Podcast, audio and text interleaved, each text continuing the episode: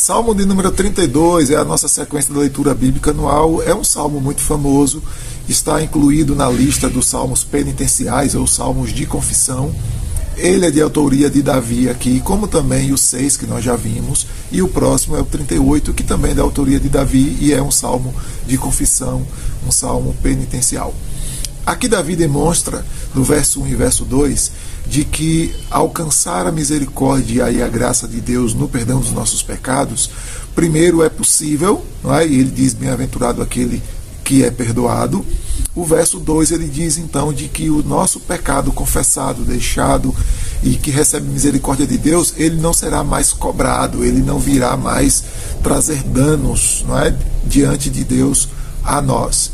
Porque o verso 3 e o verso 4, Davi descreve então que enquanto ele ficou em silêncio em relação ao seu pecado, ele sofreu física e emocionalmente.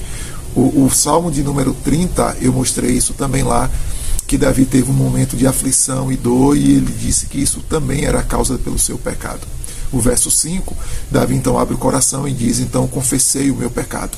1 João 2,9 diz que aquele que confessa o pecado, a fidelidade de Deus é suficiente para perdoá-lo, para restaurá-lo. O verso 6 e 7, Davi vai fazer de maneira bem curiosa a aplicação aqui, e dizendo então que todo ser humano, pode buscar a misericórdia e a graça de Deus. Todo ser humano pode, diante de Deus, encontrar abrigo, refúgio, proteção, quando ele fala do seu pecado, quando ele fala do seu erro, descrevendo de que Deus é misericordioso o suficiente para ouvir uma confissão de pecado e não necessariamente promover e produzir a, a condenação de imediato, mas Deus consegue se compadecer daqueles que confessam.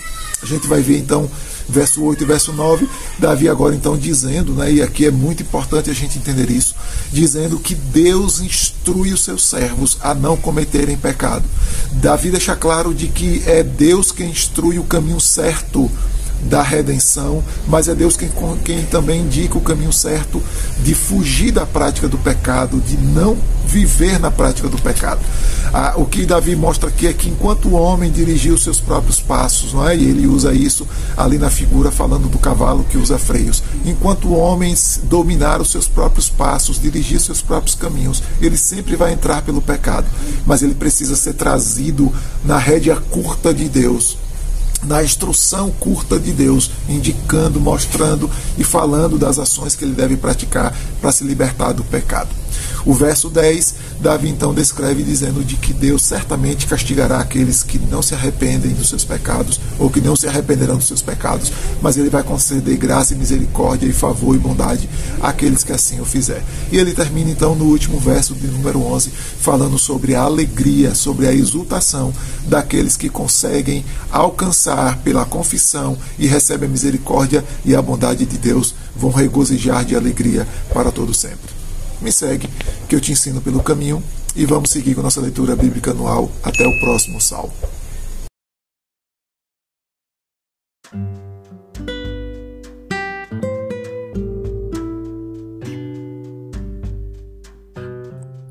Roberto Sóstenes, pastor na Igreja Batista de Barra, no oeste da Bahia.